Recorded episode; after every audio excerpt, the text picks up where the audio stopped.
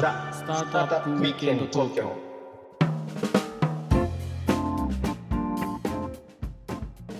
はい、皆さんこんにちは。はい、こんにちは。ロックウィステリアのフッティです。ひろきちゃんです。はい、今日もザ・スタートアップウィークエンド東京の時間がやってまいりました。はい。ということでね、今日もウニ王に来ていただいております。はい、よろしくお願いしますファクトリーの下内坪幸則さんです。よろしくお願いいたします。はい、よろしくお願いします。はい。まあ先々週と先週と、まあこの海ウニがねいかにこう大事かと、この海のギャングをどうビジネスに変えていくんだという熱い話をね2週連続まあ聞かせていただいて、まあ僕も知らないことね。ね、知らないこと多かったですし、まあ大変勉強になった次第なんですけどいやそもそも下内坪さんってどういう人なんですかとそこすごく気になってきましてですねうん。その辺もうちょっと聞いてみたいなと思うんですけど。元陸のギャングだったりして、その 元陸のギャングなのかどうかも含めてね。含めてね。ちょっとね、はい、ちなみにご出身ってどこあのどちらなんでしょうか？はい、あの岩手県広野町、まあ、旧種市町というところになります。そこでもうずっとあの身近にこういらっしゃったってことですよね？その水産の部分と。はい、ただあの高校終わって一回、えー外に出て就職してまた外に出てみて、まああの大学までは地元だったんですけども、そこから一回外に出てますね。はい外では東京ですか？えっと仙台、まあ、東京にも行きました。あそれから盛岡、青森とかいろんなこう都市部を転々として、えーはいひたすら営業マンをやってました。えっとそれは普通のサラリーマンっていうことでよろしいんですか？はい、最初はですね、あのディーラーで自動車を販売してました。おお大ディーラーですか。大卒えー。新卒は、はい、で車を売って売り歩く日々をそうですね、なんか今に実はつながってまして、あのダイハツモータースっていう会社にいたんですよ。あはい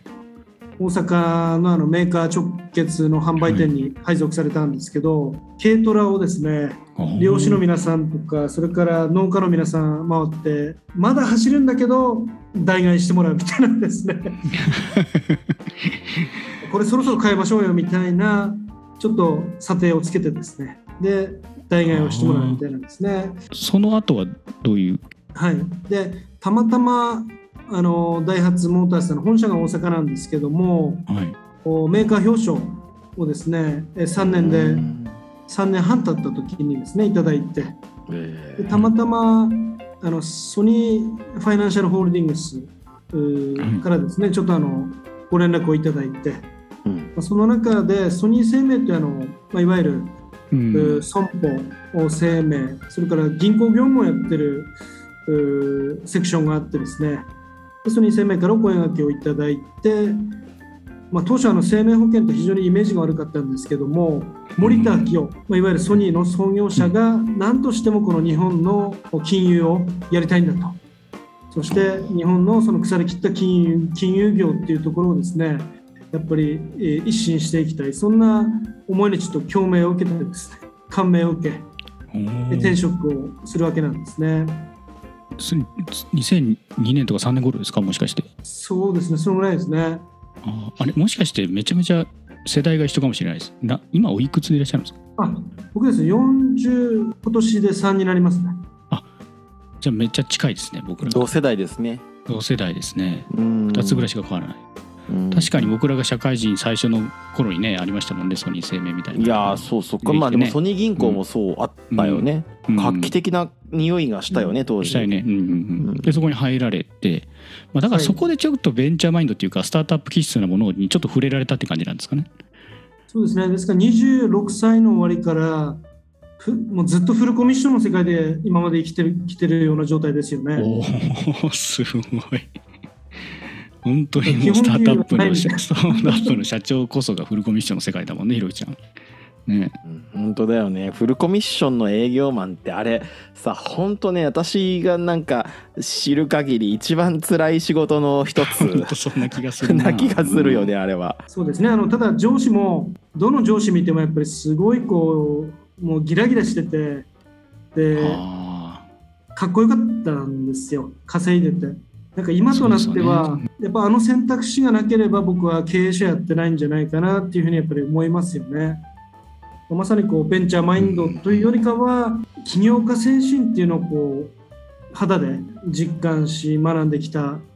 まあ、そんなソニー生命人生だったかなというふうに思ってます。なるほど。まあ、そこでこう営業のまあもちろんいろはもそうですけどあのそのフルコミッションの中で、えーそのママインドスタートアップマインドみたいなのがだんだんついてきてでそこから起業っていうことになるんでしょうか？私の父があの細々とあの天然のわかめを販売してたんですけれども、こうまあ、それもやめるということでうん。私の曽祖父の代からずっとこう続いてきた水産業お地域を支えてきた、まあ、ある程度ですね中核企業だった私の父の会社もはい。もう廃業に追い込まれてしまったということでうん。ちょっと待てよと。誰かがそれをやるんだったらじゃあ俺がやるわということで、えー父の会社をこう解散させるところから僕の経営者人生が始まりましたね。まあ、そこあじゃあ事業承継で継がれたということではなくて一旦解散させて新規に作られたということですか？そうですね。お客様3件だけですね引き継ぎましてで新たにあの新規創業という形で第二創業ではなくて新規創業という形でお客様だけをですね、えー事業事業というかまあ承継をしてでフォローをして、まあ、本当に毎月の売り上げなんか100万とかそんな感じからスタートしました。ああなかなか。でそこそれがいつ頃何年前ぐらいですかそこは？それがですね今から12年半ぐらい前でしょうかね。でその立ち上げた時からでもこの今みたいなあの持続可能な水産資源とかそのウニの餌とか、まあ、そういうビジネスではなかったんですか？ねそれとも最初からそうだったんいえあの転機はですね2018年ですね。あ、えー最近なんですね。そうなんです。あの北三陸ファクトリーという会社は実は私が以前に作った会社のあの100%子会社なんですよ、えー今いるメンバーあ CF をやっていただいている鈴木さんであったりとか、まあ、それから今年の5月からですねあの真美彦っていうあの女性がですね彼女が実は会社の代表に変わります。信頼できる仲間に仕事を任せられるような、まあ、そんな体制がですね2018年からこうできてきたんですねでやっぱりこう経営者って一人じゃ何もできないなっていうふうに私は、うんまあ、常日頃から思ってるんですけども僕はあくまでも、まあ、地域における持続可能性、まあ、持続可能な水産業をいかにこう仲間と共にやっていけるかっていうその仲間をですね探すのが僕の仕事だったかなっていうふうに今振り返ると思っています。僕自身は本当に何の力もなくですねただただ人を口説く力だけはちょっと人よりあるかなぐらいの感じで 僕の夢を思いを一緒にじゃあ付き合うよって言ってくれる仲間が2018年にできて一緒に会社を作ってそして今オーストラリアのえ法人も立ち上げてっていうことでですねなんかどんどんどんどん夢が膨らんでいったようなそんな感じです。だから最初の会社があってそこにだから100%でその北三陸ファクトリー立ち上げられてさらにその北三陸ファクトリーも別の方にもお任せできそうな方が見つかってご自身はどうされるんですか？さらにあの親会社の方にまたあ専念されてオーストラリアの方にやっていくっていう感じなんですか？あもう完全にオーストラリアの事業がですね三陸の水産業のまあいわゆる牽引事業としてですね大きくなる可能性が極めて高いと思ってますので僕自身はやはりこうオーストラリアに100%こう注力できるような体制は地元ではこう作れないっていうのは分かったんですよ。だからこれはもう委ねようと思ってですね今5月に役員改選があります。なるほど、うん。まあ、じゃあ日本はもうそこでお任せしてもう下尾坪さんはオーストラリアに行ってしまわれると、寂しいな。もちろんあの日本を諦めたわけじゃないですよ。日本を諦めたんじゃなくて、2030年くらいにはですね、日本の水産業が変わってるだろうと。まあ、それは既得権者がもうみんなあの年でいなくなっちゃってるかそれだけではなくて、やっぱ水産庁、それから農林水産省であったり、まあ、政府も今よりはマシになってるだろうみたいな、まあ、まあ、若干希望的観測もあったりするんですけど、まあ、2030年になってもダメだったらもう戻るつもりはないですね。そこまで引っ張って衰退しねほっといたらダメっていうのはみんな分かってるのになかなか手がつけられない状態を放置してるんだったらもうそそこまで作って差し上げることもないかなっていう感じになっちゃいますよね。そこままあ、ででほっもとかれてると。やっぱり生まれ育った町の水産業だけにはですねしっかりと、えー例えばキャピタルゲインをこう投資できるような仕組みを、うんえーこの7年ぐらいで、えー構築して生まれ育った町の水産だけはなんとか、あ次の世代に紡いでいけるようなそんな、まあ、ビジョンで今あ事業をやらせていただいてます。あれもうオーストラリアにもじゃあそろそろもういいらしいいもう移住されるあ予定なんですか？来年のですね4月ぐらいから移住をうん予定してまして、まず今年1年はあフィジビリティスタディっていう形で、うんうん。えー来年の4月以降にこうジョイントベンチャーを組める会社を探したりとか、うん。でそれから養殖できる場所工場をですね建設できる場合によって M&A できるようなあ事業者さんを探すであったりとかっていうことで、うん。今まさにこう FS をしているところですね。なんか新しい一歩ですね。踏み出してましたね。いよいよ、岩瀬さんともずっとこう三陸のうん。この岩手、宮城、福島の、まあ、震災からの復興っていう取り組みを一緒にやってきた仲間ですけど、なんか感慨深いですね。いやいや感慨深いですよ。すごいすごいタイミングでもしもしかしたら僕らお話聞いちゃってるのかもしれないですね。いやー本当にそうやー本当感慨深いですしまああの下ウツボさんみたいなこうすごいプレイヤーがこう日本にとどまらず世界にやっぱどんどん行った方がやっぱりいいんだと思うしまあなんかこうね外で思いっきり活躍してでそこでたっぷり金稼いでまたねその日本を元気にするっていうそれでもなんかいいいいのかなって感じはするよね本当に。うん、そうですね。まあ、だからその規制があってそのスタートアップせっかくスタートアップでえ実際にやる気も技術もあって能力もあるのに、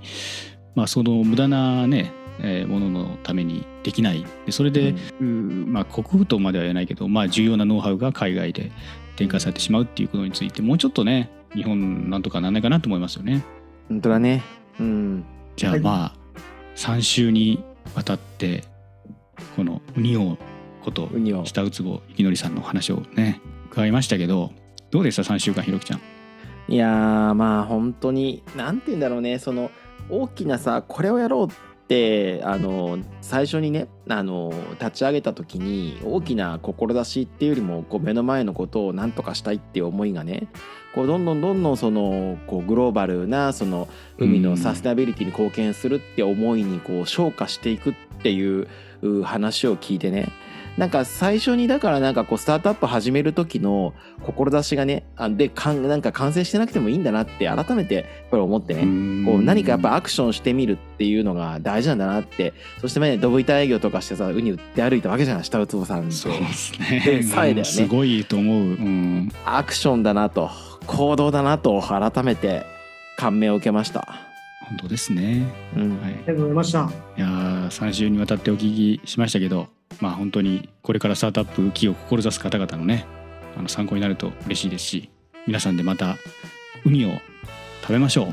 そうだねそうですね。あの、う。はい。ウニは本当にこう世界のユニバーサルアジェンダ、あウニーズユニバーサルユニバーサルアジェンダ。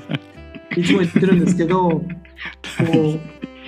人を幸せにするはずの職が人を不幸にしてるっていう現状は、やっぱこれどうにかしなきゃならないので、まあ、それを僕はたまたま手を挙げてやりやり抜きたいって言ってるだけだと思うんですよ。まあ、だからこそ、まあ、やり抜やり抜こうというふうに思っていますね。はい。これからもうん僕らはね、絶賛応援団としてね、ひろきちゃん、うん応援していきたいですよね。そうそしてウニ変えましょう下ウツボさんの北サンドイッそうですよチファクトリー。そうですよ。じゃあ、あの概要欄に貼っときますんで、はい。うんはい、ぜひ皆さんお買い求めください。見てください。まあまだはい。シーズンオンじゃないよね、い、つからもう間もなくくですよ。はあい。えっとあもう5月から。これが4月から。出るのは、これが出るのは5月の26ですね。あ、もう絶賛販売中ですので。おお、はい。はい。じゃあ、時間の切りがちょうどいいんで、今日は一旦またこれぐらいにして、はい、はい、えー次の回につなげていきましょう。ははいい、えーよかったらコメント、高評価、チャンネル登録、あとツイートをしてくださると嬉しいです。お願いします。はい、えーではね、また次回、スタートアップウィーケンド東京でお会いいたしましょう。今回はこの辺で、はい下内坪さんどうもありがとうございました。ありがとうございました。ありがとうございました